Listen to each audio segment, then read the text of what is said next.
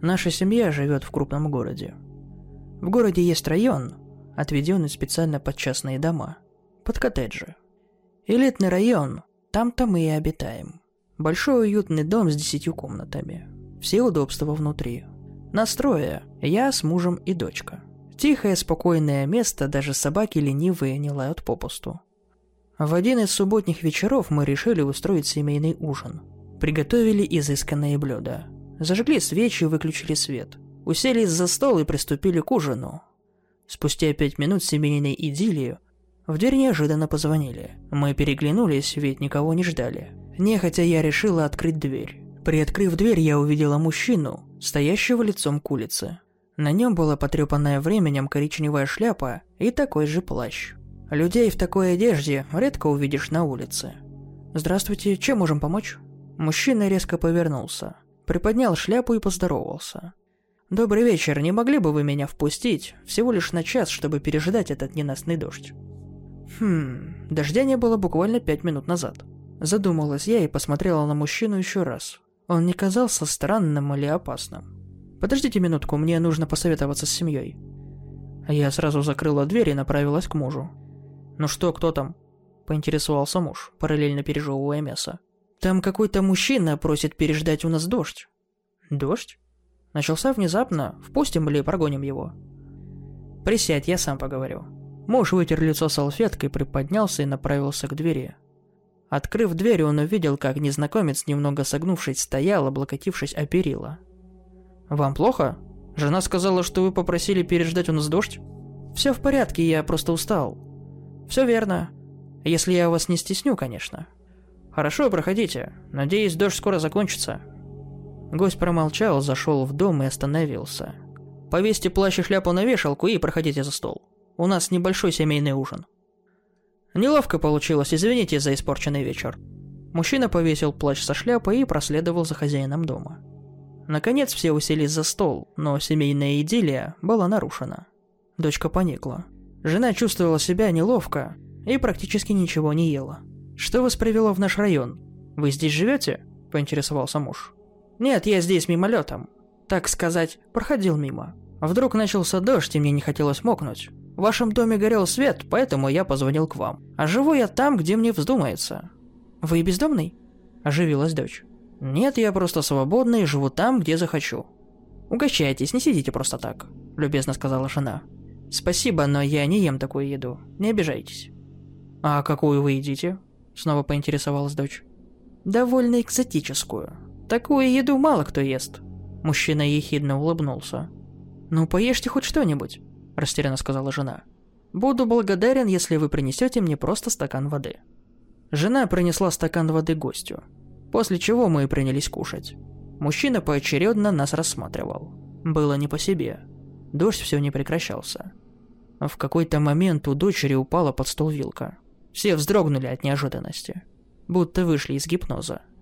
Она полезла доставать вилку, когда она все-таки достала вилку и поднялась, ее лицо приобрело бледный оттенок. Ребенок явно чего-то испугался. Гость внезапно попросил разрешения сходить в уборную. Муж без лишних слов проводил его. Пока гостя не было, дочь сказала, что у него под столом были хвост и лапы. Мы улыбнулись и попросили дочь не шутить так. Потому что буквально минуту назад муж провожал гостя в уборную, и никакого хвоста не было. Дочь уже чуть ли не в слезах попросила нас проверить. Попросила, чтобы мы случайно уронили что-нибудь. «У вас тут заблудиться можно?» Внезапно послышалось из-за спины. «Иногда мы сами путаемся», – раздраженно ответил муж. Гость уселся за стол. Первая жена уронила ложку. Поднявшись, ее лицо было примерно таким же, как у дочери. Когда я проделал то же самое, поднял голову и увидел улыбающегося гостя – его конечности стали деформироваться, челюсть вытягиваться и обнажать клыки. Он запрыгнул на стол. «Вот теперь я поужинаю, целый день ничего не ел», – прорычал гость. Я схватил дочь и жену за руки, и мы попытались убежать. Но он был быстрее.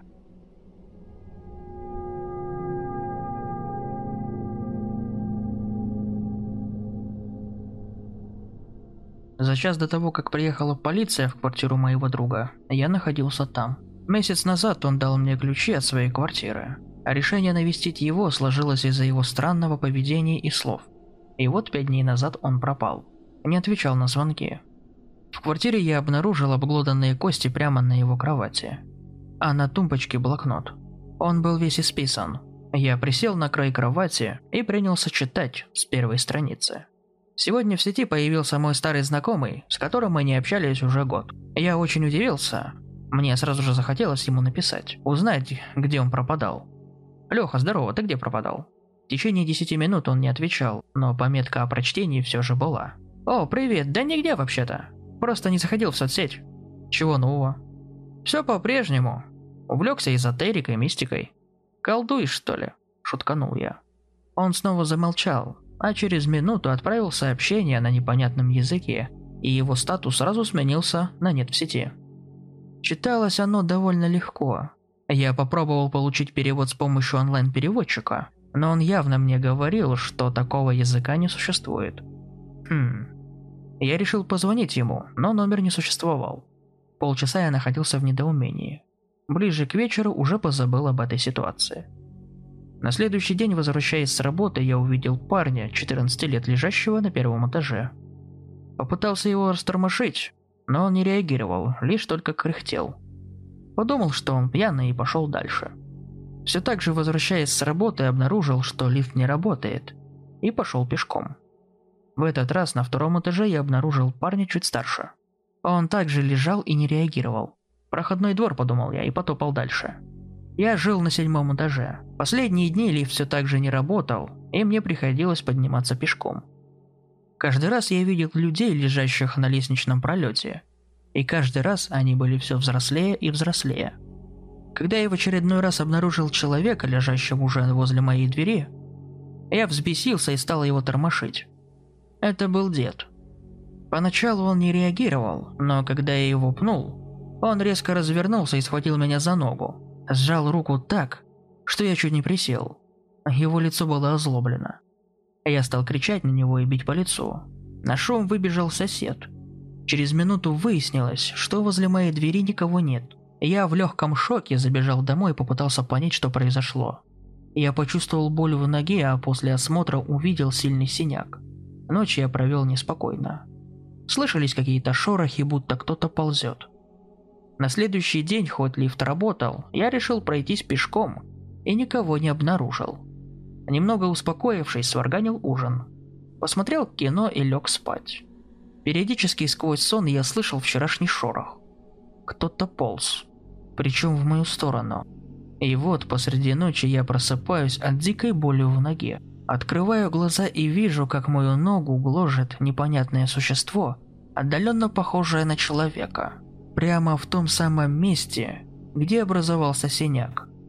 В истерике я заорал, отдернул ногу и со всей дури ударил обеими ногами по морде. Существо упало на пол.